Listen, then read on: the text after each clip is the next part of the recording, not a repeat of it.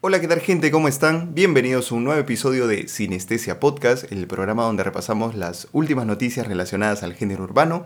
Como siempre yo soy Carlos y estoy aquí con Cristian, quien les va a comentar el menú que tenemos para hoy, un programa cargado de música. Así es gente. En primer lugar vamos a repasar los temas de la semana, como habitualmente lo hacemos, los últimos lanzamientos del género urbano. Seguido de ello tenemos dos discos, uno de ellos es Sueños de Dalí de Paloma Mami y el otro es El amor en los tiempos del perreo de Piso 21. Y como tema de la semana tenemos el review de KG0516 que es el último disco de Carol G. Un disco del cual tenemos muchas cosas que decir, por lo cual no perdemos más tiempo y nos vamos ya a las noticias de la semana.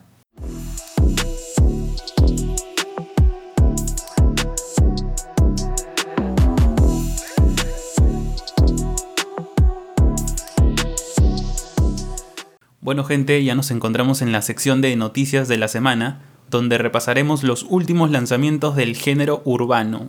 Como siempre, recordarles que nos pueden encontrar en Instagram como Sinestesia Podcast. Y por otro lado, si ustedes quieren escuchar todas las canciones que estamos revisando en este y todos los episodios que lanzamos, pueden buscarnos en Spotify como Sinestesia Playlist. Ahí encontrarán el playlist y están ordenadas todas las canciones de la forma en cómo las conversamos en este episodio. Así es, gente. Y también no se olviden de encontrarnos en Spotify como Sinestesia Podcast, donde pueden encontrar todos nuestros episodios y nada, disfrutar de lo que hablamos y lo que realizamos semana a semana. Empezando en todo caso con las, los últimos lanzamientos de la semana, tenemos al primer tema, Tu veneno de J Balvin. Un tema, a mi gusto, bastante flojito, ¿no? Bastante Flojo, como los. como ya un lanzamiento anterior que ha tenido J Balvin. No, siento que esté conectando con lo que está sacando al menos este año. Se ha, se ha alejado bastante esa vibra que a mí me, me- cautivó por el 2018-2019, donde creo que de- definió su estilo, ¿no? Es lo que lo caracterizó hasta hace muy poco en realidad, ¿no? Tiene muy buenas... Su último disco realmente es bueno, y, y- pero sin embargo estos temas no, no, no han calzado bien para mí. Está un poco apagado, se siente... o sea, hay reggaetón que tiene beat pesado y, y su letra obviamente es de, de discoteca, pero no lo y, y claramente es oscuro, pero aún así es bailable, es un poquito movida. Este se siente no oscuro sino apagado. Sí, No- se, se vuelve denso, ¿no? No sé qué busca acá. ¿Tú crees que ella se haya querido subir a esta ola de si el reggaetón murió, entonces yo voy a hacer esto? Porque en sus promocionales es como que I love reggaetón, ¿no? Sí, Una sí, es, es, este. Es bastante mm, su- subidito a la ola, digo yo, pero musicalmente creo que no lo transmite. Eh, Creo que su estilo no va tampoco, ¿no? Su Con- estilo, yo, yo lo que creía es que ya había encontrado uno, ¿no? Desde cuando sacó Vibras, cuando sacó Colores, tiene un estilo más vivaracho, más... Sí, sí, sí. Cuando ha querido hacer reggaetón, por ejemplo, su canción reggaetón como tal, eh, digamos, tiene otro estilo. Y este, no, no, no, no conecto. No, lo no, siento no, muy no ha muy logrado bajo. calar, creo yo. Y, pero bueno, ha estado en el, en el trend y, y- y es el último lanzamiento que, que tuvo J Balvin. Un lanzamiento sobrio, un lanzamiento que no está no es de nuestro agrado realmente, pero uno que sí es de nuestro agrado y de hecho es un reggaetón rico, un reggaetón bailable, es Sin Mente de Sael, Bray y Cauti. No conocemos nada de estos tres artistas. De Bray concretamente hemos escuchado un par de, un par de temas, por ahí un par de featurings con, con Wisin, también aparece justo con, con Carol G, más adelante lo vamos a revisar. Pero en general, artistas desconocidos para nosotros. Y Sí. hemos recibido muy bien, muy bien su tema. Sin embargo, sí, este es un tema con bastante punch, tiene un flow muy bueno y, y la canción se mantiene en este eh, una especie de rapeo encima del dembow, ¿no? De la pista constante. O sea, este es, sí es tiene la- bastante, bastante, energi- bastante energía en el tema. Este tiene la vibra reggaetón clásico del 2007, 2008, no tan atrás, pero sí 2008, por ahí. Tiene, tiene ese flow. Sí, Yo creo sí. que está, está muy bueno, sin necesidad de homenajear ningún tema. Claramente, Les es ha, quedado nuevo, un, claro. les ha quedado un reggaetón con sabor nostálgico, pero a la vez fresco. bastante pegajoso. Así que muy recomendable, sin mente. meritorio el esfuerzo de estos tres tipos. Siguiendo con eso tenemos el palabreo de Yandel, temita que salió hace ya unos días en respuesta al chombo. Sí, Bastante para los- explícito. para los que recuerdan, el Chombo, bueno, lo hablamos ya en, en el episodio 4, de hecho. El Chombo había hecho unas declaraciones hace mucho de que el reggaetón había muerto y nosotros ya pensábamos que, que había muerto este tema. De hecho, yo estoy cansado ya de este tema, ya las dos partes, tanto el Chombo como eh, Molusco, artistas, Mario ¿no? Villay y todo, lo- todo Puerto Rico. Básicamente la guerra es el Chombo versus Puerto Rico, ¿no? Eh, que si el reggaetón murió, que si no. Pero en fin, lo que, lo que yo siempre digo es, si toda esta discusión se va a traducir en música, yo estoy contento.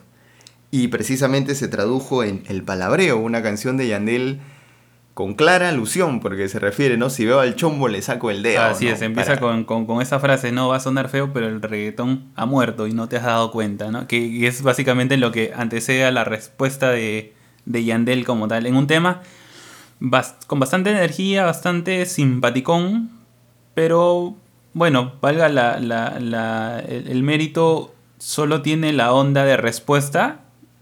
Musicalmente todavía me, me, me- me- me tiene ahí en, en dudas, ¿no? Tienen un dilema todavía. No sé si Sí. sea un, un tema para agarrarlo de, de, de caballito de, de batalla, ¿no? Yo estoy muy encantado con el tema ¿eh? y me gusta que sea gente, este, gente entre comillas nueva o, o, digamos no se ha ido con, con digamos productores Productores antiguos para hacer un reggaetón, no, sino escuela, con ¿no? Sauer y Guerra y a mí me ha gustado, a mí me gustó bastante el tema. Tengo una pega con este tema y es precisamente la parte final, porque en la parte final pone unos fragmentos de lo que fue el show, eh, de lo que dijo Molusco eh, Mm. y Mario Sí, claro. ¿no? Que era el reggaetón sigue vivo, el reggaetón, nosotros comandamos esto. Y, lo- y el hecho de mencionarlo, ¿no? Creo el que hecho de traes- mencionar, yo entiendo el palabreo, para, para los que no están familiarizados, Molusco, que es este entrevistador, este Personaje. eh, personaje que tiene su canal en YouTube, que entrevistó al Chombo, tiene un programa que se llama El Palabreo, ¿no? Donde se junta con, con básicamente gente que, que Tiene- forma parte del, panel, ¿no? del género, un panel, ¿no? Así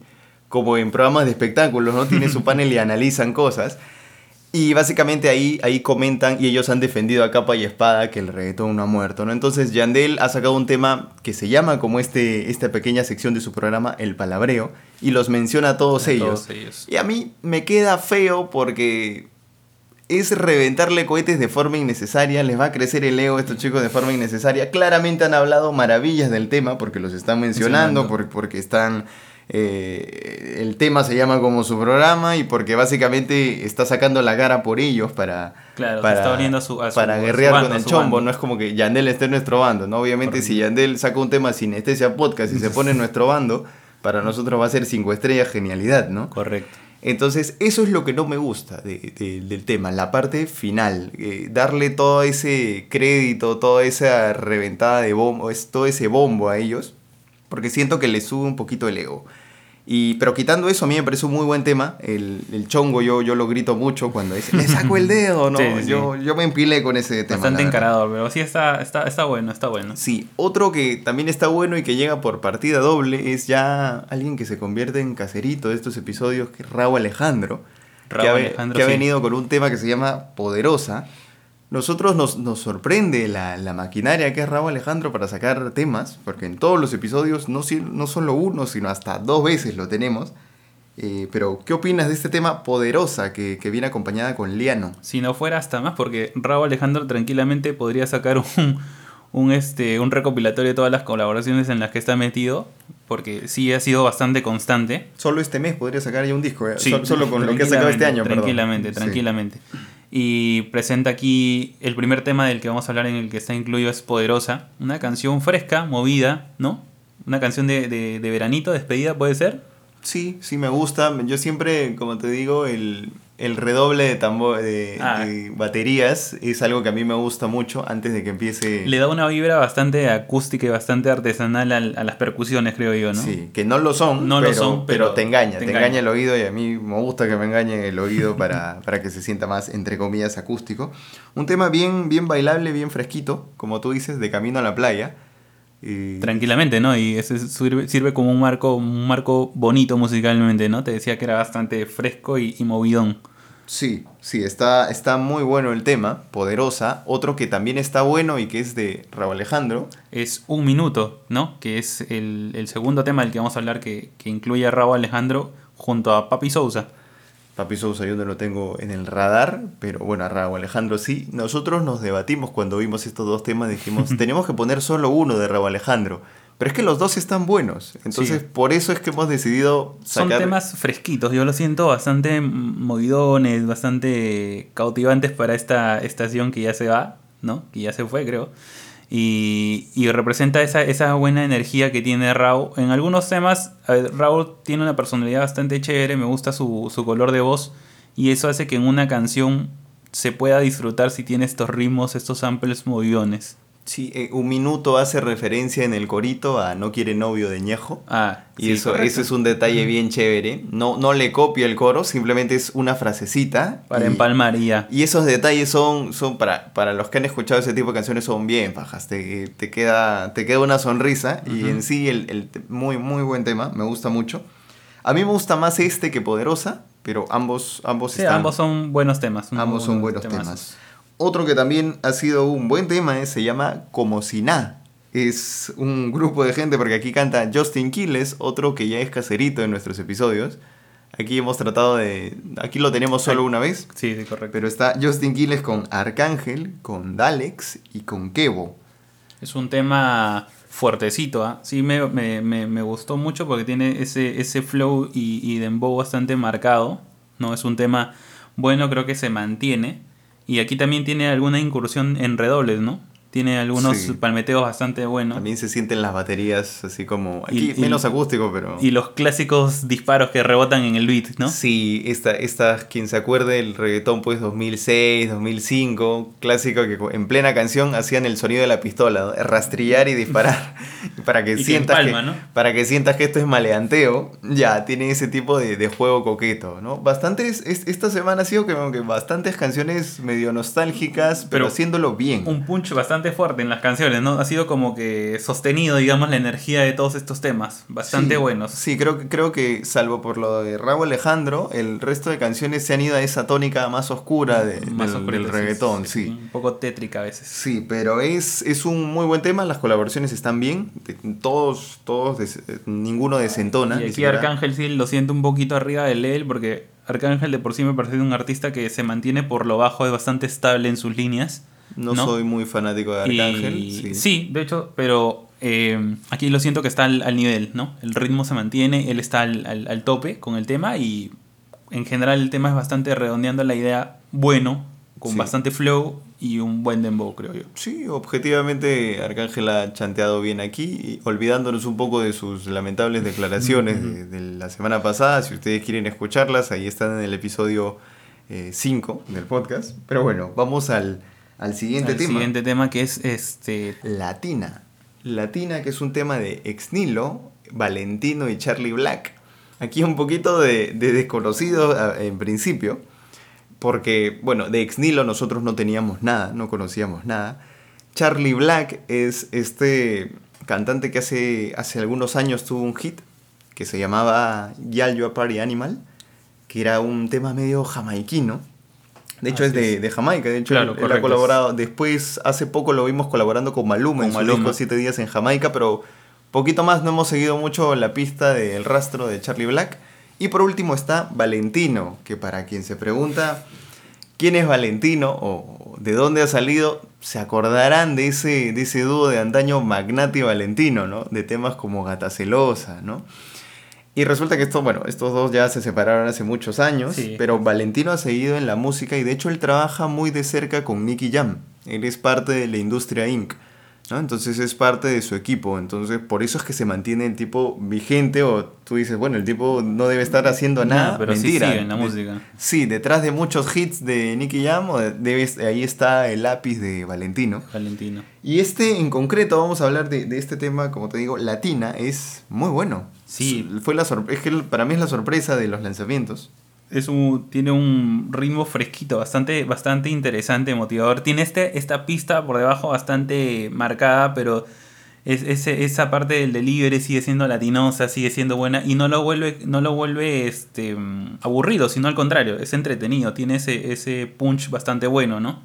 Tiene una incursión muy interesante de, de las trompetas. Sí, de, de, trompetas, por ahí se asoma una suerte de reggaetón bachateado, eh, al final es un reggae pop más, más relajadito, pero yo creo que, que combina... Pero mantiene la energía, ¿no? A pesar de ser relax. Mantiene mucho el power, creo que los, los tres amalgaman bien sus voces. Y me, me, quedo más con Valentino. Siempre, siempre he sido muy fan ahí de Valentino. Ha sacado, de, de cuando en cuando saca un temita pero por lo general está atrás en los fierros.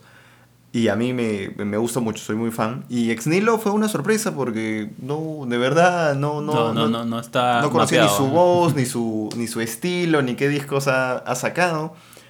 Pero en conclusión me parece un muy buen tema, un tema bien juerguero a pesar de no ser pesado. Así es, bastante y, bueno. Y para mí va directo al carro porque está, está muy chévere. Está muy está chévere, muy chévere. Así es. Y como lo habíamos comentado al inicio del episodio, tenemos dos discos por revisar en esta sección de noticias. El primero de ellos es Sueños de Dalí, de la artista Paloma Mami. Una artista relativamente nueva que salió el 2018. Nosotros nos enteramos cuando la nominan al, a los premios Lo Nuestro como mejor artista femenina. Y en aquel momento nosotros todos eh, escépticos dijimos, pero ¿quién es Paloma Mami? ¿A quién le ha ganado para que aparezca eh, como artista femenina del año? No, no, no, esto no puede ser. Y escuchamos un tema de ella que se llama Religiosa. Religiosa. Y de buenas a primeras nos jaló mucho la oreja. Dijimos, acá, acá hay cosas interesantes, acá hay que seguirla. Y, y de ahí lo, lo, que siguió fue revisar un poco su, su discografía, bueno, los temas que había sacado, porque no ha sacado disco. Hasta ahora que se ha animado a sacar este disco que se llama Sueños de Dalí, que recopila unos tres temitas que ya sacado antes y te presenta todo un proyecto nuevo. Así es, un, para entrar en, en, en un contexto bastante distinto musicalmente eh, dentro de lo que es el género urbano como tal, pero aquí hay una diferencia bastante marcada y es la que a mí, por ejemplo, me, me, me jaló bastante el oído, que fusiona bastante bien los, estos este, chill beats que están muy, muy, muy de moda en, la, en las producciones caseras para lo que es el pop, ¿no? O la música urbana son bastante utilizados. El, el lo-fi, por ejemplo, que a mí me parece que es música experimental tecnológicamente buena. ¿Qué es el lo-fi, Cristian? Es una, es una producción basada en instrumentos, por llamarlo entre comillas, digitales, uh -huh. pero que se vuelven una experiencia envolvente. Es bastante. Yo creo que va más a lo experimental que a lo musical. Sin oh. embargo, representa beats, eh, creo que tiene toques de jazz, tiene toques de blues, tiene toques de, de, música electrónica, de dance. Y es bastante bueno, bastante. Es una combinación muy armoniosa y muy chévere. Que, que sí vengo siguiendo hace un tiempo. Así que esto me, me, me, me llamó mucho la atención. Siento que es un discazo sí. para mí. Sí, porque dentro, bueno. de lo, dentro de lo distinto que puede ser, yo rescato mucho el, el, el, valor esencial que tiene un artista cuando hace algo diferente. Musicalmente hablando, sí. El, el, el intro, eh, ya cuando tú escuchas el intro de mi palomita, ya sabes más o menos, o es como que te limpia un poco el paladar, te prepara para lo que va a ser el, el disco. Y de hecho, tiene un intro y un interludio muy buenos, que separan mucho Top. como que de lo que estás escuchando, del clásico reggaetón, reggae pop, el latin pop que viene, este disco te prepara para eso, ¿no? Tiene, tiene dos segmentos muy marcados, que es este, el, el, el intro, que es mi palomita, y el interludio, que es Dreams, donde hay un despliegue pues, de música, de, de sí, beats. Muy, muy... A, aparte que hay que reconocer que e, este, tiene una, una voz bastante curiosa, por decirlo así, pero que a mí me va muy acorde con el tipo de música que hace me va muy bien. No sé, tiene partes en que eh, siento que la, mus la, la pista y, y, su voz se envuelven tan bien que suena como una armonía, una sinfonía, ¿no? Artesanal muy buena. Sí, tiene, tiene, eh, por, tiene un dejito especial que solamente en una canción yo he escuchado que a mí me, me ha hecho un poco de ruido, porque tiene un ceseo que es más un. Uh -huh, uh -huh. Y hay una canción en particular que es Frenesí, donde siento que, no sé si lo exagera, pero se siente mucho. Y a mí es la única canción en, en creo ese que... tema puntualmente creo que no, lo que no le ayuda es la pista. No solo la pista, te diría yo, sino también la forma de cantar. Siento que en esta canción es donde, donde se siente más.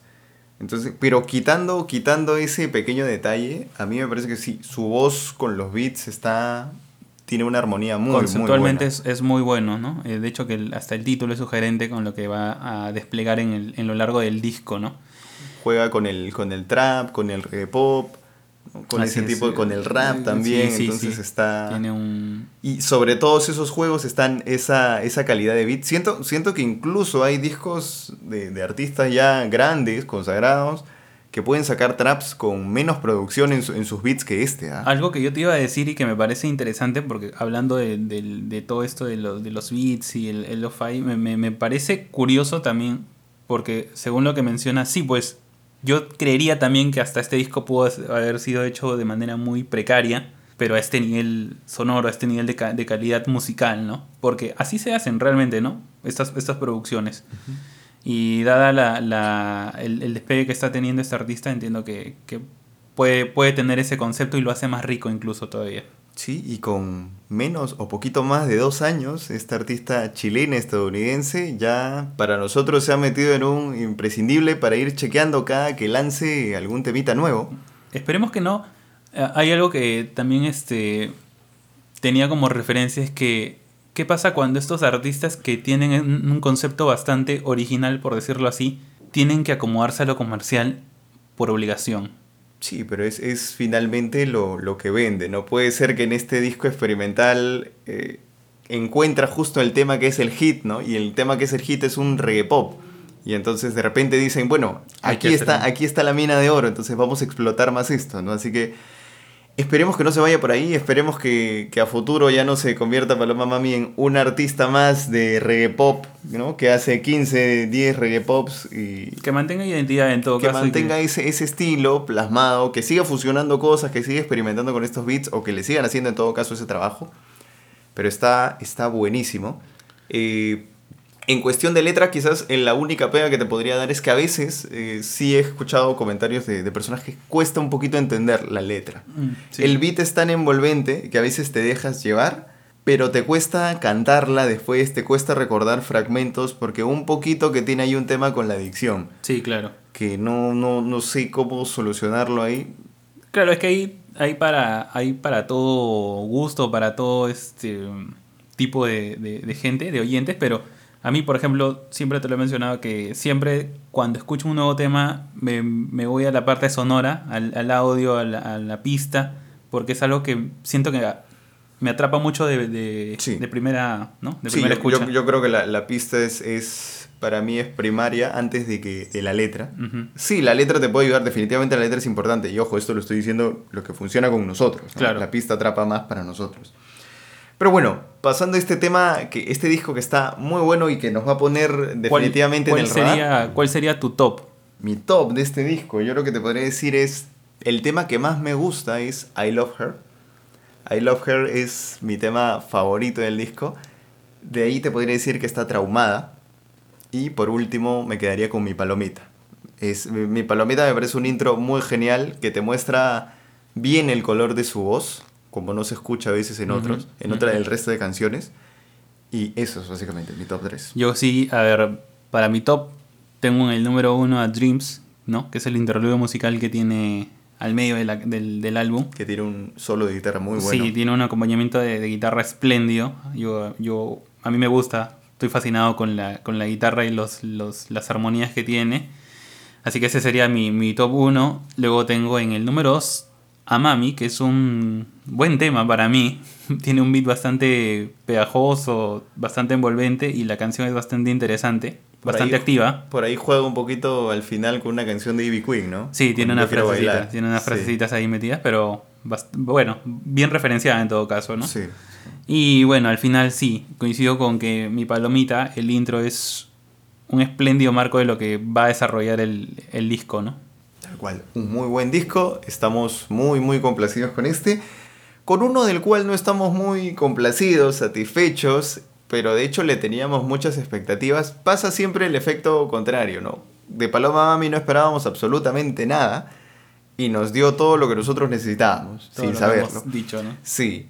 Eh, de piso 21 nosotros esperábamos cosas y no sentimos que haya estado. Pero bueno, antes de empezar a destriparlo, vamos. El amor en los tiempos del perreo. Así El- titula el último disco de piso 21. el tercer disco de Piso 21, pero el primero con esta nueva alineación, ¿no? Siempre habían sido...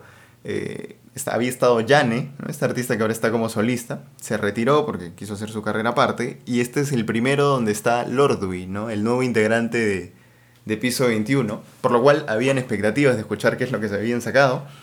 Un disco que en principio recopila temas bastante viejitos, porque ahí está Una vida para recordar, un tema que sale a mediados del 2019. O sea, casi dos años. Eh, sí. En, lo, que refiere a la música ya es bastante tiempito. Sí, sí, se han sacado básicamente cuáles son todos los temas que tenemos, hay que meterlos en la bolsa y hacer el recopilatorio.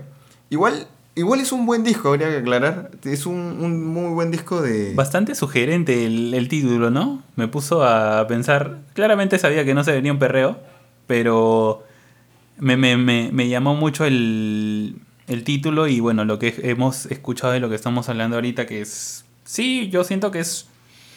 Tiene muchas, muchas canciones buenas, pero tiene algunas otras que son bastante repetitivas. Algo que siempre me juega en contra y creo que lo he mencionado en algún otro episodio, es cuando este tipo de Latin Pops no se pueden distinguir unos del otro, siento que hace que mucho se haga poco y no sea a veces tan interesante para el, para el que escucha los temas, ¿no? O el disco en todo caso. Sí, por, por poner un ejemplo bastante chiquito, Camilo, cuando saca sus dos discos, Camilo claramente es un reggae pop tirado más para el Latin pop. Sí, sí. Pero incluso él creo que sabe y sus discos son bastante cortitos. 10 canciones. ¿Sabe cuál es la medida? Y sí, una balada, un popcito, una bachatita. Y el resto son Latin Pops que no se siente cansado porque por lo mismo es una experiencia corta. Y queda como una experiencia corta pero buena. Así es. Aquí cuando le metes 16 temas y todos en la misma tónica básicamente, se hace, se hace cansado. Yo he tenido que escuchar mucho todos los temas para poder darles una identidad a cada uno. Eh, definitivamente hay algunos bien marcados. Sí, sí. Por, por, eso tenemos un top 3 y son muy buenas canciones. Nos gusta bastante. Así es. Pero hay algunos temas que se pierden en ese estilo. Yo algo que te digo, estos chicos han querido jugar con el tema del perreo. No sé qué es lo que ellos entiendan por perreo. Está claro que a la gente no le interesa discutir qué es reggaetón y qué no, porque cada uno le va a llamar como quiere. Para ellos esto es perreo, imagino. ¿no? Pero ponerle un beat pesado automáticamente lo convierte en perreo. Que hasta la presentación la tiene, ¿no? Porque este intro juega con eso, con el dembow. Claro, este intro juega como, sí, esta canción está chévere, pero ponle un perreíto, ¿no? Y suena el, el tumpa tumpa. Entonces, sí, no, independientemente de si estamos o no de acuerdo con, su, con lo que ellos entienden por, por reggaetón, es un disco que por lo general tiene todos los versos o todos los chanteos que pueden tener son intercambiables, pueden ir uno por otro. Se hace, se hace un poquito largo. Hay, hay, hay, algo de cierto en que esa, esa identidad que le falta a algunos temas hace que sea muy. pueden ser piezas de recambio entre una y otra. Yo, a, título personal, puedo decir que el disco pudo haber sido más compacto incluso. Sí, volarse ahí unos, unos, unos O hasta incluso con los que ya tú dices, ¿no? Ya tienen un tiempo y y con lo que quedaba hacer algo distinto, ¿no? Como que para darle una carita a cada tema, que es algo que sí hago en, otros discos cuando escucho nuevos temas, en que puedo darle una identidad fácilmente, ¿no? Yo no sé, bueno, si estaré equivocado, finalmente yo no estoy en la música, pero sí creo que las voces de estos chicos son muy buenas, cantan muy bien, y siento que por, su for por el delivery que tienen de cantar, por la forma que tienen de cantar, por su color de voz, no deberían estar jugando mucho al perreo y al reggaetón, por más que les guste. Siento que su voz puede dar más si juegan con otras cosas como el latín, como la balada, como la salsa.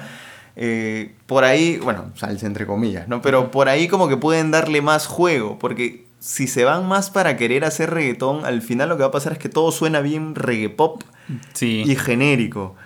Entonces, eso es lo que me ha pasado, porque han querido jugar con este perreíto, ¿no? Vamos a bailar, mami. Y, y no siento que haya quedado muy... es que tienes que saber dónde... Eh, ¿Cuál es tu talla? ¿Dónde calzas y dónde no? O sea, hacer lo que mejor sabes hacer y en base a eso explorar algo nuevo, algo, algo que te lleve a ser distinto el disco, ¿no? Saber cuáles son tus puntos a favor y también cuáles son los en contra que tienes. Y eso aplica para todos. O por, por, más que me guste, no quiero que vuelva a ser otro el último tour para, del mundo. Para todos, eso aplica para todos. Creo que cada uno tiene claro cuál es su identidad y cuál es en, lo cuál se podría ser en lo que mejor destaca para en base a eso agarrar las herramientas y variabilizar en todo caso ese éxito, ¿no? Con todo y eso, el disco sí tiene bastantes, este, tiene unas bastantes incursiones nuevas, un jueguito con los ritmos ahí, ¿no? Eh, pero no saliéndose de, su línea. De su línea. Pero igual, a lo, que, a lo que decimos es que en, en conjunto es un disco bueno. Es un disco que se deje escuchar. Sí, creo que si cada canción las escuchas en por, separado, se, se, siente muy bien. Creo que el conjunto es lo que hace que sea un poco cansino. Sí, que sea un poco cansado. Sí, pero ¿cuál dirías que es tu, tu top 3, Cristian? A ver, sí, yo tengo ya mi top... Eh, el primero para mí... Te has copiado. Es, no, nada, nada que ver. Es tan bonita, que es un tema bastante movido y bastante bueno que tiene ese disco. Sí, es uno, uno, uno de, los, de los que a mí más me gusta, pero para mí el top 1 es tan bonita. Luego tengo en el número 2 tengo A Muerte, que es otro buen tema. Está bastante, bastante pegado, bastante identificable dentro del disco. Y para finalizar tengo, me parece que es el último, eh, el último tema del, disco, que es No se quitó.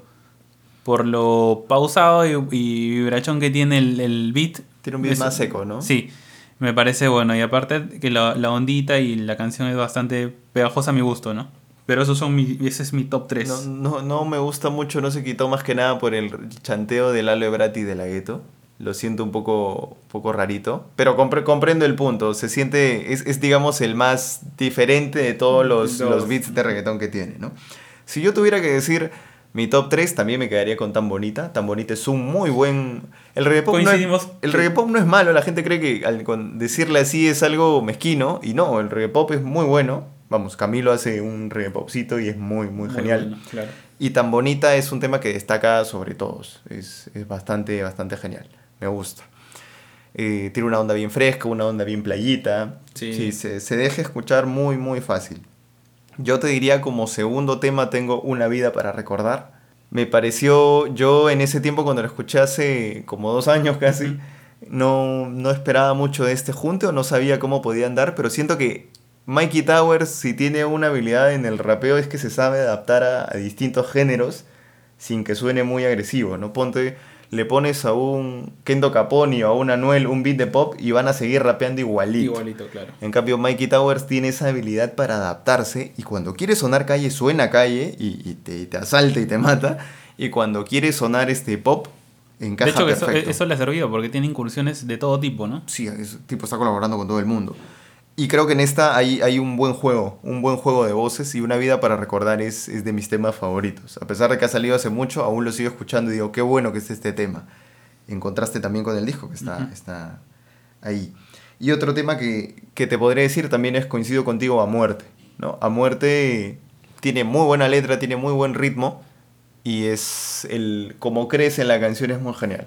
Sí, es, es, de, mis, de mis temas favoritos. Se han quedado igual otros temas por ahí en el, en el tintero, como es Dame Luz. Dame Luz también me parece un tema muy experimental, muy coqueto. Creo que es el más rarito dentro de todos y hay cosas, cosas interesantes, cosas que se pueden rescatar de este disco. Vale de la pena darle la oportunidad, ¿no? Sí, simplemente quizás es las expectativas a veces jugándote un poco en contra, ¿no? Por, por todo el concepto. Pero habiendo dicho esto, ya vamos a pasar a, directamente a lo que es... El tema de la semana.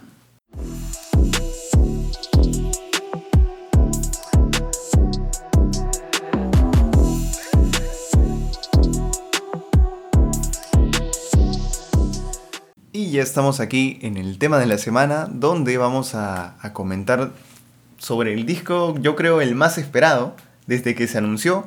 Estábamos a la expectativa y es KG0516 de Carol G, su tercer disco de estudio un disco con un nombre bastante curioso, Cristian. ¿Por qué se llama KG0516? Ilústranos. Sí, sí, a ver, un poco el concepto del, de lo que es tanto la portada del disco y el nombre. Es este. Te deja incógnita, ¿no? Siento que bastante, bastante gente se ha preguntado el por qué, ¿no? Y según lo que puedo revisar, bueno, el, el título del álbum y el concepto como tal hace. La analogía es sobre el vuelo, sobre la carrera que hace Carol G, lo que ha tenido hasta este momento el, llegar a ser una de las artistas, si no creo yo, de femenina más influyente del, género en este momento. Para mí está por encima de todas en ese momento, ¿no? Es la artista femenina género urbano top. Y el título KG0516 lo que hace referencia es a la fecha donde ella firma su primer contrato discográfico, Bueno, que en este caso lo la representación la hacen sus padres, porque en ese momento ella era menor de edad. Y lo que, lo que ha significado, como he mencionado, el viaje que ha tenido este Carol G para lograr todos, todos estos este, méritos ¿no? que ha conseguido en su, en su carrera. ¿no? Y bueno, básicamente lo que, en lo que concierne al disco como tal, producido por Obi on the Drums, que ya viene trabajando buen rato con ella. Sí, sí, de hecho parte de el año de Carol G, pese a que fue de pandemia, fue su, el 2020 fue su año, se comió el mundo con solamente hit tras hit dominó. Tusa salió a finales del 2019, pero igual, reventó el 2020. De ahí tenías Ay Dios mío y Bichota, todos producidos por Obi on the Drums. Así que él ya de por sí era el artífice de, todo esto. La maquinaria que va detrás de todos estos hits que ha presentado Karol G, que lo hemos mencionado, de hecho, en los anteriores este, episodios, el, cómo no haber presentado una, compilación de todos estos temas no la ha hecho bajar, ¿no? Ha despegado y se ha mantenido, creo, en el top. Estos sencillos han sido un boom cuando fueron lanzados en su momento. Y, creo que han sido, han sido un buen precedente, han sido una buena soltura para lo que iba a presentar en este inicio del 2021, ¿no? Su nuevo disco. Así que vamos a empezar directo con el disco y con el tema que, que lo abre precisamente y se llama Déjalos que miren. Así es, el primer tema que presenta el disco, ¿no? Una canción, yo diría que para hacer presentación bastante relajada, ¿no? Bastante soft, podría decir, bastante sí, yo, suavecita. Yo creo que ya se perdió esa bonita costumbre de hacer intros en los discos. A mí me gustan esos intros de, de segundos, que son un minuto, dos, que son básicamente un beat que te prepara para lo que vas que a escuchar. Que todavía lo hay, ¿O no? Todavía hay artistas que lo hacen, pero a veces no todos lo hacen como deberían, ¿no? A veces se, tiran el minuto, el tiempito del intro para hablar, otros para hacer referencias, y creo que el concepto como tal no hace la presentación del disco, ¿no? Sí, aquí no hay intro, Aquí no esto funciona de intro, pero sí, es un, es un beat muy relajado. Al inicio, sabes que yo conecto mucho con el amor tóxico de eh, me gusta cuando hacemos el amor después de pelear, ¿no? Cuando, cuando te, me celas porque otros me hablan, ¿no? Cuando me agarras delante de todos para, ¿no? Porque soy tuya nada más. Es como que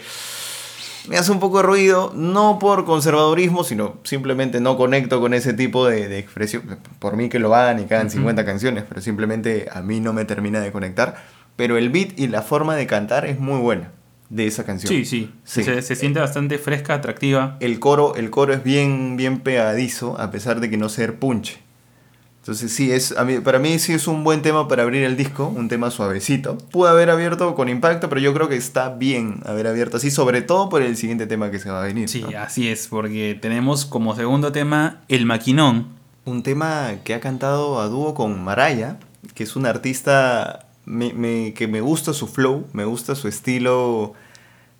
a pesar de que no rapea de, tiros de pistolas, entonces su voz y su, y su personalidad también te da como que es calle. Tú la escuchas y, sientes el bellaqueo en sus, en, sus palabras, en sus versos. ¿no? Sí, de hecho que el tema presenta tiene un flow bastante bueno, tiene bastante punch ese, ese, tema. Canción de fronteo, tal cual. De fronteo, tal cual. Había salido antes del, del, disco como tal, ¿no?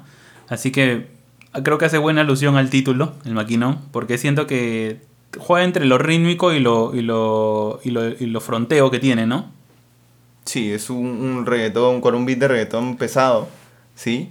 Pero no, no se siente tan oscuro, se siente alegrón. Alegrón, sí, tiene sus partes, como te digo, melódicas y sus partes duras, ¿no? Sí, a nivel de letra no hay mucho que analizar, es una canción clásica de fronteo y con el beat, con un beat bastante agradable para después pasar, de hecho, a una canción un poquito más rara, que, es, la tercera del disco y se llama... 200 copas.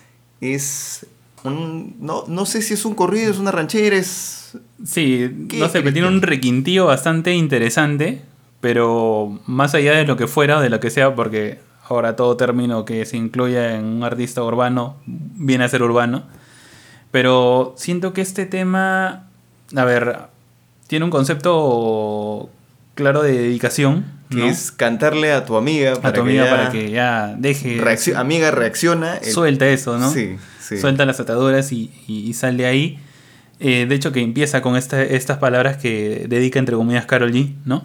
Sí, a, sí. A, su amiga. Empieza como ella parándose y hablándole a su amiga, te voy a cantar esta sobre canción. el escenario.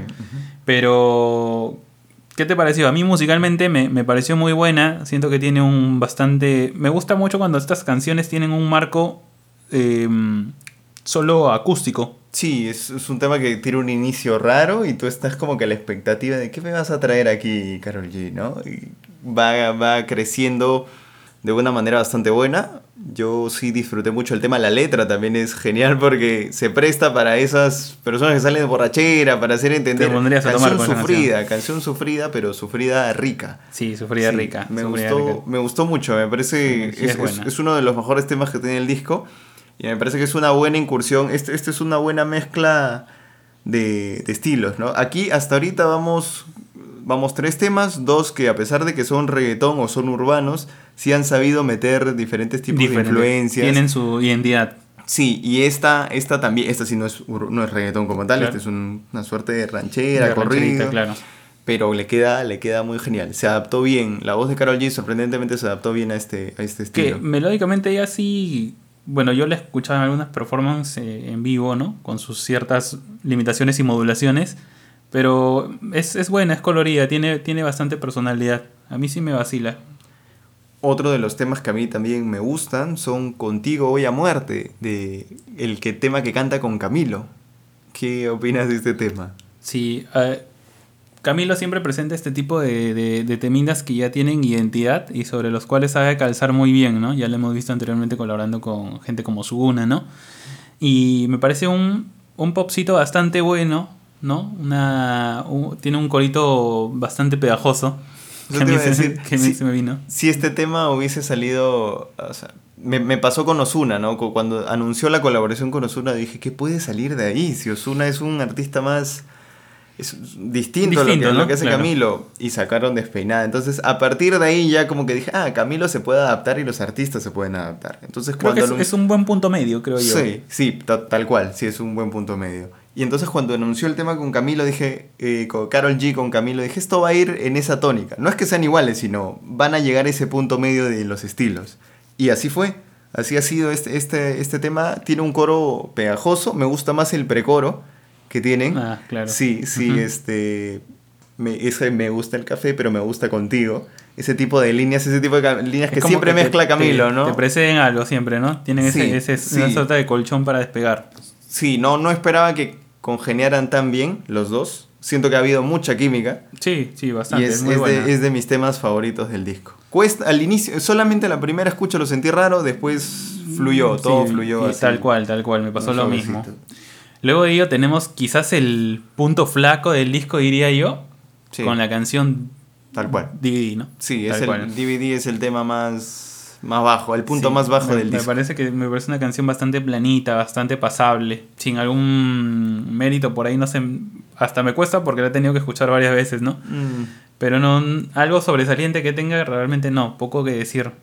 Una, canción bastante estacional, creo yo. Eh, sí, en, en, beat, tanto en beat como en letra. En letra es, acuérdate de, ¿no? Cuando nos grabábamos, ¿no? Haciendo cosas en el DVD, ¿no? es un tema es un, descubridor, en realidad. Es, un puente nomás. Es un puente para limpiarte entre Camilo, que, que, que, cantó Contigo Voy a Muerte, y el tema del que vamos a hablar después. pero... vamos, a ver, vamos a suponer que es así, ¿no? Pero ese puentito, ese, ese puente bastante, bastante muertito, está ¿no? Descuidado, ¿no? está descuidado. Falta mantenimiento el puente. Falta mantenimiento. pero el siguiente tema sí es un. es brutal.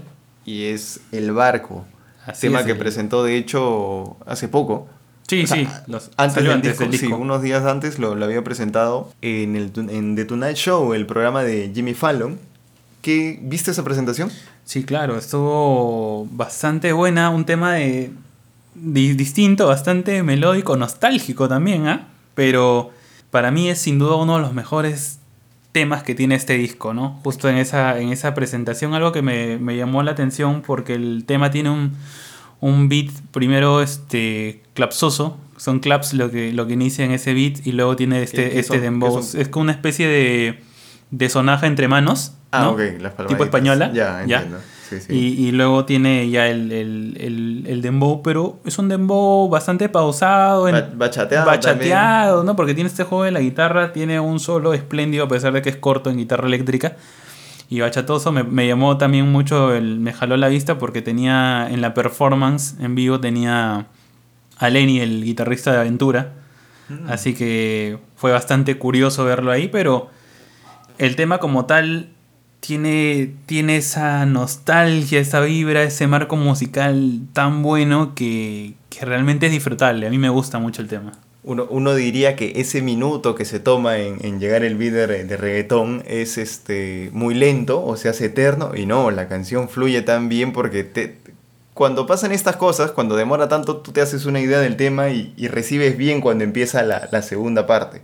Y tema, tema adicional, qué rico que es el reggaetón bachateado. Sí. Cuando le pones ese beat. Y, y aún aquí es más melódico, porque no es como esos, claro, hay reggaetón bachateado que es más rápido, Más ¿no? rápido, que va en como picada, travesuras. como travesuras, pero aquí va más lento, ¿no? Y juega entre el pop, la baladita, el, el bachateo, el dembow que lleva, eh, la voz que está en su, en, su, en su punto. Así que está, para mí melódicamente es espléndida la canción. de los mejores temas del disco, con una letra también muy buena, una letra de desamor, pero está, está precisa, Está en su está en punto, su punto, tal cual, está en su punto.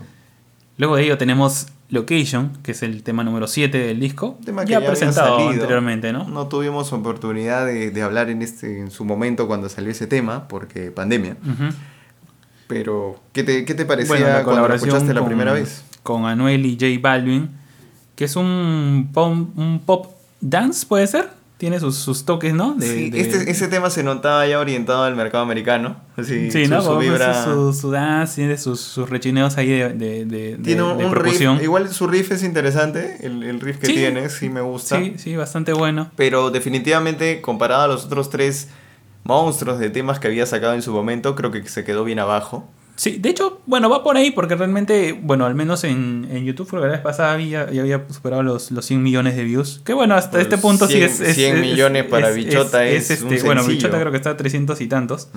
Así que, pero igual, creo que está en la colita, pero de los hits que ha tenido Karol G en solitario, porque creo que todo lo que ha sacado ha sido, ha sido realmente contundente. Así que, Solo como dato, Bichota ya se va a los 700 millones. Ah, ves, pues, estaba y. Tusa ya pasó el billón. El billón, claro. Entonces, Ahí es un ripio tenía- lo que ha hecho Location. Pero no, no es un tema malo. Simplemente creo que en contraste con el juego de. sí, la claro, se de tenía sencillos, desfasado el dato, pero sí, sí, es al, cos- al costado de esos monstruos, sí, Sí. obviamente está por, muy por sí, debajo. sí. Es, es un tema igual bueno. La- siento que J Balvin está bien desapercibido Sí. en la canción. Anuel. Sí, es que me acuerdo más de Anuel, creo. Sí, sí. Anuel, yo siempre he creído que tiene buena química cuando canta con Carol G, bueno, su, su pareja. Pero eh, de todas maneras hay, hay parejas que no les va bien en, en música. Y aquí siento, en los temas que han sacado están buenos y este es uno más, ¿no? Al menos se es, nota. Tal se nota. cual. Sí, de ahí viene un tema del cual también curioso que se llama Gato Malo, que es un tema con Nati Peluso. Ya nos han pedido o nos han comentado alguna vez, oye Nati Peluso, ¿qué opinas de Nati Peluso? Yo he tratado de no comentar mucho porque... Creo que alguna vez leíste Escape, ¿no? Es O sea, que sí, no, lo que pasa es que Nati Peluso pasa un tema curioso porque yo reconozco su, su habilidad para rapear, de hecho me gusta, tiene chanteos, versos muy interesantes. Y de hecho yo le reconozco a ella como que tres juegos de voces que siempre hace. En esta canción sobre todo se nota, que es una más melódica, una más rapeada y hay una donde trata de... De quebrar Bueno, mucho su claro. voz, sí, y yo no soporto cuando empieza a rechinarla. No, la, no soporto ese, ese tono, voy a quedar antipático probablemente. Y seguro que yo no sé nada de música y me digan, no, Carlos, esta es una técnica que tú no entiendes, donde se trata de mezclar así las voces. No me importa, simplemente no puedo con, con esos tonos. Habiendo dicho esto y habiendo puesto ese parche, el tema está genial. sí, Gato Malo Temón. Para mí es, un brutal. temón. Y sí, Nati Peluso es la que se lleva las palmas en este tema porque es, Es la que banderea. Es la estrella de ese tema. Está muy bien porque Carol G me imagino que le invite y le da esa tribuna y queda muy genial. Queda, queda muy bien. Es, la, es la mejor forma de presentar a un artista como en colaboración y haciéndolo el protagonista, ¿no? Sí, sí, eso es, un, eso es un muy buen detalle porque obviamente Carol G le brinda esa plataforma y Nati Peluso no se queda atrás, la rompe. Sí, El beat, el beat está durísimo, es, es, es un beat muy, muy bueno para, para el estilo que maneja ella, eres acopla. bastante técnico, realmente creo que gran parte de, de estos temas juegan en una, en una bonita escala armónica menor que es llevas ese sentimiento de nostalgia, pero o bien te lo llevas para lo baladón o bien te lo llevas para lo energético, ¿no? Ahora, puntualmente este esta especie de, de, de, de beat dance que tiene, que, que, corre mucho en la canción, juega en esto, ¿no? Juega en lo, en lo armonioso y lo, y lo bonito que puede llegar a ser eh, el tema y en el juego y en la armonización de las voces, que es algo que también me llama mucho la atención. Para mí el tema es brutal, a mí me, me motiva bastante. Me motiva bastante el tema. Sí, yo creo que el beat, el beat estuvo hecho para, para que Nati Peluso rompiera, pero Carol G no desentona. No. O sea, se supo adaptar, pero definitivamente la estrella. Eso es interesante, es... ¿no? Es lo que comentaba justo hace un rato y te decía cuando te vuelves tú, cuando eres excepcional en lo que haces o eres algo distinto y te vendes a lo comercial y acá es cuando regresas de ello, ¿no? Y te sabes acomodar. Y hemos visto que en algunos casos funciona y en otros no. De hecho que el mérito está en haberlo intentado, sí. Pero aquí es, una, es un muy buen resultado de lo que puedes hacer. De lo distinto que puedes hacer. Sí, en concreto el, el rapeo de Nati Peluso me gustó más que en otras ocasiones. Eh, porque precisamente este, este, por ejemplo, este tema que se ha hecho muy popular, que es de Are Fantastic, uh -huh. ¿no? Eh, este culo es natural, no plastic. Yo detesto mucho su voz ahí. Pero en, aquí rapea a un, a un flow muy y a un tono de voz muy chévere. De hecho, se mete, me, se mete unos punchlines bien, bien sí, bajas. bastante, bastante sí, bueno. Eh, pero, por ejemplo, para hacer una, una, para que se entienda lo que estoy diciendo, hay una parte donde dice, ¿no? Vos sos una diosa, mina glamorosa, él hace macana y quiere arreglar las cosas. El tono que usa para, esa, para ese verso es lo que a mí me chirría el oído. Es creo que los únicos 10 segundos de la canción que, que me hace mucha bulla porque no, no, no me gusta. Después de eso vienen unas líneas, unos punchlines brutales, así que... Es tal cual, un está, está tal cual, sé que yo no soy el más indicado para cuestionar la voz de Nati Peluso siendo fan de Bad Bunny, que también no es una proeza en, en, en, el micro, pero ¿qué te puedo decir? Para gustos los colores. Lo cierto es que el outro de ese tema, Nati Peluso canta como los dioses. Sí, sí, brutal. Sí, brutal. Al, final, al final entona y se mete una... Yo creo que sí, hay que darle la oportunidad, porque sí, va, va lineal, tienes una buena adopción de las voces, un buen beat, un, un buen tema en realidad, ¿no? Sí, Tal cual. en conclusión del tema de Nati Peluso, tienes nuestra atención. Sí, así ¿no? es. Así que vamos a estar viendo eso. Vamos a estar atentos a ver qué, qué, más, qué más de estas propuestas salen, que son muy interesantes. El siguiente tema. Tenemos en el puesto 9, ¿no? El track 9 sería Odisea con Osuna.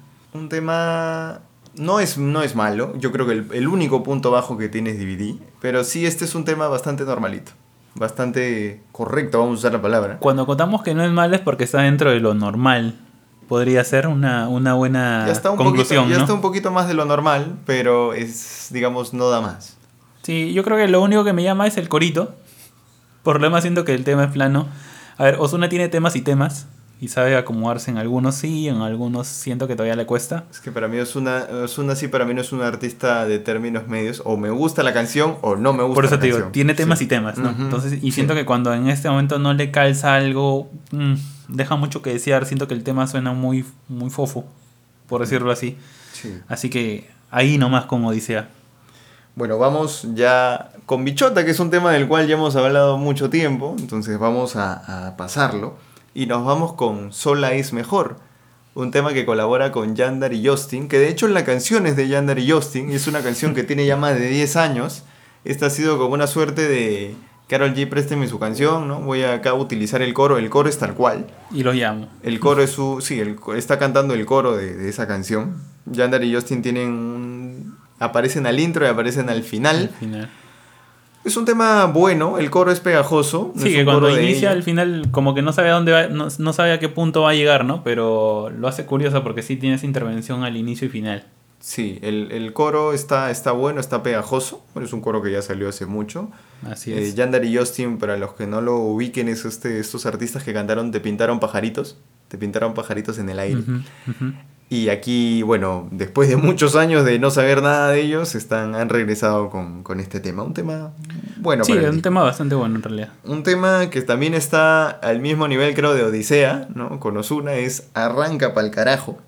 De... Con Juanca y Bray. Con. Juanca y Bray. A Bray lo acabamos de ver al inicio de, del podcast cantando Sin Mente, ¿no? Un Así tema, es. un perreíto duro, pero aquí creo que no destaca mucho. Sí, aquí la canción va mucho más lenta, tiene un tempo más, más pausado, ¿no? Eh, yo creo que también puede ser un- una especie de, de, de canción de, de salida, puede ser, porque el disco ya viene viene asomando el final. ¿no? Yo creo que está bien posicionada, pero, A, a nosotros nos dice, dice Sí. nos está diciendo arranquen para el carajo. pero eh, particularmente sí me quedo con eso. No, no, no, no, no, des- no que destacar, no hay que destacar mucho en, en ese tema, pero no sé, ¿cómo, qué, qué más puedes sugerir en este, en este track?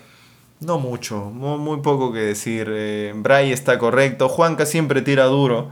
Juanca rapea muy, muy agresivo, muy fuerte. Tiene una voz bastante potente. Pero no. El tema no me termina de convencer. Creo que son. Igual, como Odisea no es un tema que esté malo. Creo, vuelvo y repito, el único punto bajo me parece que es DVD. Y, y este tema simplemente está correcto. ¿no? Son de los dos. Creo que son los dos únicos lunarcitos en, en- en un mar de, de genialidad que es este disco. Sí, así es. Para el siguiente tema tenemos, bueno, Ay Dios mío, que es un tema del cual ya también Sí, es hemos un sencillo hablado. anterior, correcto. Ujú, correcto. Y nos vamos directamente a Beautiful Boy. Beautiful Boy, que es... Toma el coro de... Bueno, Beautiful Boy que lo canta Carol G con Ludacris y Emily. El coro es de una canción ya que ha salido de Sean Kingston, que se llama Beautiful Girls, que de hecho es una canción que a mí me gusta mucho, tiene, tiene ya bastantes años afuera. Es una canción media reggae. Si tienen la oportunidad de escucharlo, seguro que ya la han escuchado. De repente el nombre no lo tengo muy marcado, pero una vez que busquen Beautiful Girls de Sean Kingston, van a ubicar, ah, esta es la canción. Y siento que Emily hace un- una suerte de cover de esta canción muy buena. Le da una onda muy relax, muy, muy, muy chill. Y eso me, me conectó desde el inicio. Después la canción explota y es más que nada un, un rapcito. Tiene así toques de, de, de rap, hip hop, ¿no? Por sí, ahí, sí, sí. Pero me quedo mucho con, con la voz de ella, haciendo, no de Carol G, sino de, de Emily, haciendo lo de Beautiful, lo de Beautiful Girl, aquí como Beautiful Boy, ¿no? Carol G está discreta en el tema, sí, sí, sí chantea bien, Ludacris también, es un rapero también de hace muchos años, Sí. sí, ya... Ahí sí se nota la, la, la marcada diferencia en ese Sí, salto, ¿no? sí, Porque va el tema bajito y luego en ese tiene se notan los balones también, la- los años de experiencia, Claro. ¿no? Ludacris, para que lo ubiquen también es, entre otras cosas, colaboró con esa infame canción de Baby, Baby, de Baby de Justin Bieber y actúa también en la serie de películas de Rápidos y Furiosos. Tiene muchos temas, así que enlistar sus, sus canciones es un tipo que ya tiene colmillo en esto y se le nota. La canción como conjunto está buena. Me, me voy a, me, me hubiera quedado, me, me voy a quedar con la espinita de qué sería esa versión de Beautiful Boy solo con ese, ese cover, no haciéndolo en ese, en esa onda lenta, Ah, claro. sin que reviente Sin al que rap reviente, claro. Pero un buen tema. Sí, bastante, bastante interesante, un pop tirado para, para afuera, con sus toques de hip hop, de rapeo. Y como te decía, que tiene este... Sabe sobrellevarlo y en algunos puntos sí se nota el... el- Se, se nota en el disco Sí. los, los dos apuntes como para el mercado, también tiene sus cositas para el Yo mercado creo que ese americano. va para, va, va para afuera, ¿no? Para el mercado americano, para el latino hay sus cositas también como bichota. Haciendo una, una pausa y creo que eso sí es bueno recalcarlo porque no te, no te segmenta tan férreamente, no, no, no es tan estricto el disco y, y te lleva a esas, a esas, a esos este, escenarios musicales. Así es. Vamos ahora a saltarnos Tusa, porque es un tema que también ya ha salido hace, poco, un clásico, es el, el tema más duro de ese disco, creo, por, por views y por todo el Por todo, impacto. se reventó totalmente. Y ahora voy a tirar hate porque el último tema del disco es para mí el, el peor tema del disco. Así, desde ya lo digo. Este, si bien creo que DVD es un punto bajo, aún a DVD le puedo reconocer algo. Este, este no, no me molesta, este tema sí me molestó. Me, me- me molestó, me enojó, me hizo sentir... "Ah, ¿Por qué? Y es el tema Leyendas, tema que canta con Wisin y Yandel, tema que canta con Nicky Jam, Ivy Queen, Zion y Alberto Stiley. Cuando yo escuché este tema, cuando, cuando leí esto, dije, ah, no dudo que vaya a haber una remembranza porque está juntando puras leyendas, pero seguro va a ser un tema de fronteo, haciendo cada uno sus cosas, tirando bien duro. Estoy emocionado de esto. Y el resultado para mí fue mediocre, fue facilista, fue irse a lo más sencillo. Sé que hay gente que puede decir, uy, este tema que qué durazo, que está, qué buenísimo. Y yo creo que son por las razones equivocadas. El concepto de este tema es el siguiente. Vamos a sacar los temas eh, antiguos de cada uno, los temas más emblemáticos, y los vamos a poner uno tras otro, ¿no? Para que se entienda.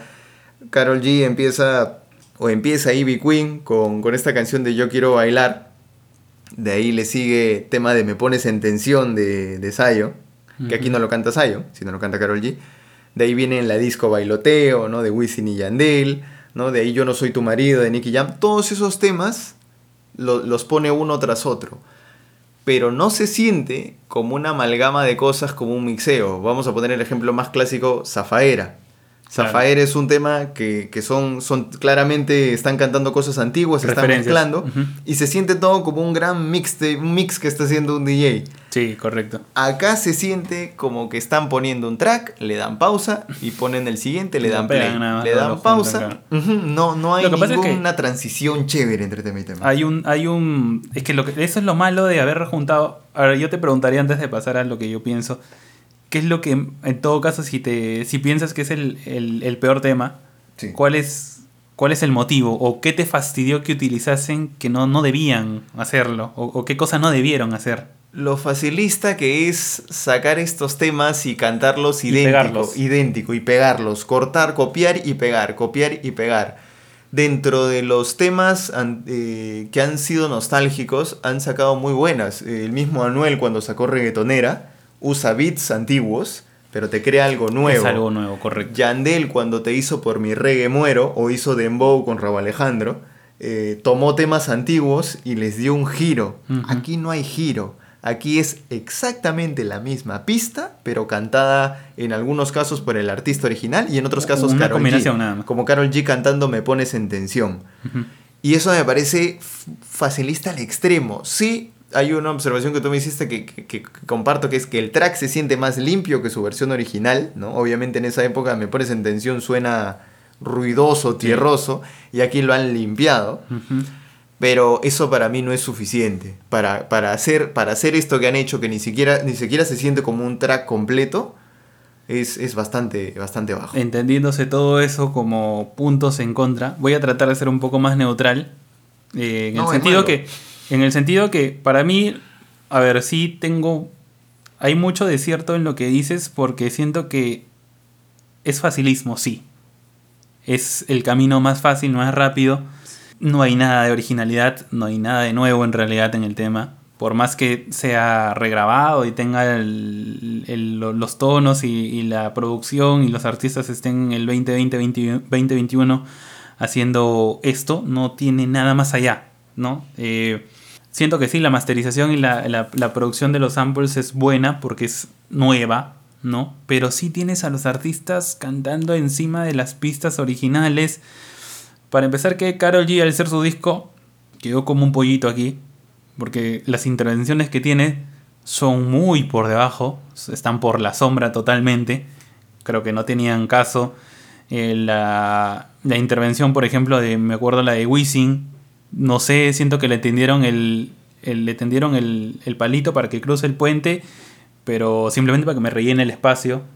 Siento que es, hasta, hasta cierto punto lo siento como una falta de respeto porque Wisin es un artistazo, es una leyenda. después de lo que hemos visto en Travesuras Remix, que Imagínate, fue el hasta. Wisin tiene capacidad para tirar duro. Para eso, pero. Pero lo has puesto. Y sí, y de repente lo acomodas en, el, en lo que mejor sabe hacer, pero no creo que sea bien aprovechado. Siento que es algo muy bajo, son intervenciones pobres. Eh, me gustó por ahí Yandel, ¿no? Cantando lo de Nicky Jam.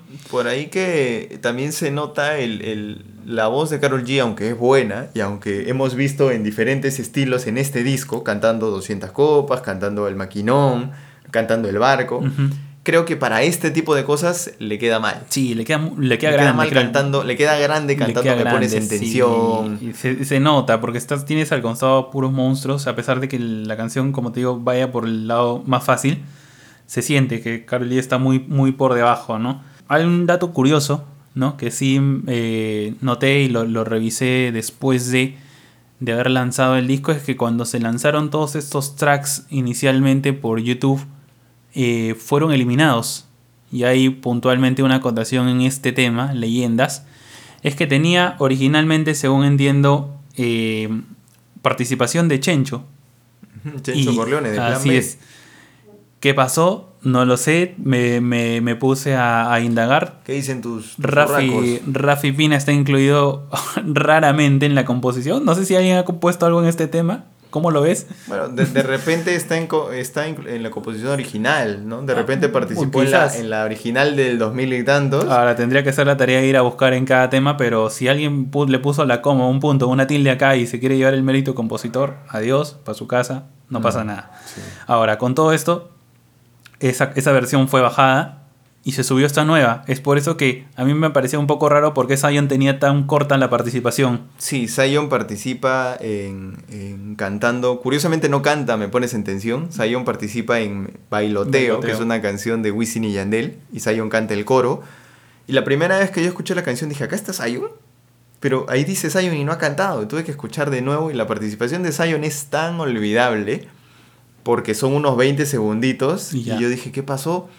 Y claro, cuando escuchamos esta versión original nos dimos cuenta que Chencho Corleone Chencho tenía cantaba grueso, después claro. de Zion y cantaba en ese beat de bailoteo. Tenía el grueso porque tenía como un, como un minuto más o menos. Y ahí se sentía más o menos, entonces claro, ahí estaba todo el, el bloque que, que falta. Por eso es que Zion y en sí la, la inclusión de bailoteo como canción en, en, en el más, en todo el track completo se siente rara, se siente... Sí. ¿Por qué incluyeron 20 segunditos de esto? Entonces, Básicamente sí, pues para, para entrar un poco en redondear la idea, me pareció un tema pasarle. Realmente yo lo que te dije al inicio es, yo me esperaba que esto sea un tema, un tema nuevo, con todo este, con todo este hype de, las figuras que tiene al costado, y que cada uno le dé lo mejor que tiene, el delivery totalmente nuevo, fresco, pero con bastante punch. Y no fue así, siendo que ahí nomás el tema es ya. Como te digo, es, es, es entendible cuando yo escucho a alguien decir, wow, es el mejor tema del disco. No, lo que pasa es que está evocando canciones que para ti fueron muy importantes o muy chéveres. Estás jugando con el sentimentalismo, porque Claro. sí he escuchado y he visto muchos comentarios de que, wow, qué temón, 2021, Claro, con todo este tema del pero- reggaetón y ya, tienen un montón de cosas en medio, pero que te están llevando Claro. por otro lado. Es un temón porque me pones en tensión, para ti fue un temón, para mí también, pero vamos, no puedo, el hecho que me gusten esas canciones no significa que esto que han hecho está horrible. Para mí este no es el punto más bajo, este es un punto horrible de esta canción, esta es la peor canción del disco, eh, la única canción que está genuinamente mala y no, no, no pienso escucharla más, al menos. Sin embargo, en conjunto, este es un disco muy bueno, porque si se han dado cuenta, en todo este, todo este análisis hemos estado reventando cohetes, porque realmente han habido muchas incursiones interesantes, muchos juegos Sí. con melodías. Es un disco que vale muchísimo la pena, exceptuando el último track. Y definitivamente, para mí sí, actualmente es el mejor disco que tiene Carol G. Discaso, discaso, Sí. sí, la- como ah, lo había imaginado también, este mu- musicalmente me lleva a otra línea, yo esperaba realmente otra orientación eh, del disco, pero vaya que me ha sorprendido, es un disco que tiene muchas cosas frescas, muchas melodías nuevas, siento que se ha sabido adaptar, adaptar Carol G a esto, creo que los artistas han quedado tal cual, ¿no? Si por ahí son cosas mínimas, el disco para mí está brutal, tiene canciones geniales musicalmente. Así que nada, escucharlo porque está muy bueno. Está muy bueno. ¿Dirías que es el mejor disco en lo que va del año? Sí, yo creo que sí. Yo creo que es el mejor disco que he escuchado hasta el momento, Tu del top, 2021. tu top 3 para ir cerrando ya este análisis. Así es, tomando en, en mención todas las canciones que están incluidas, creo que mi top 3 no va a tener nivel, la voy a poner en el mismo, o sea, van a estar en la misma línea. Tengo a Bichota, tengo Gato Malo y tengo El Barco. Para mí son las mejores canciones de ese disco. Tal cual, las mías, curiosamente diferentes todas, pero en el mismo nivel también me parece que están muy buenas, que es Tusa, 200 copas y Contigo voy a muerte. Todos temas muy buenos, definitivamente todos temas a mucho, a muy alto nivel, exceptuando unas que dos cositas, pero muy recomendable y lo pueden encontrar también en Sinestesia Playlist si es que quieren escuchar en orden de lo que hemos analizado y si no pueden buscar el disco que está brutal. Con esto dicho, pasamos ya a las despedidas.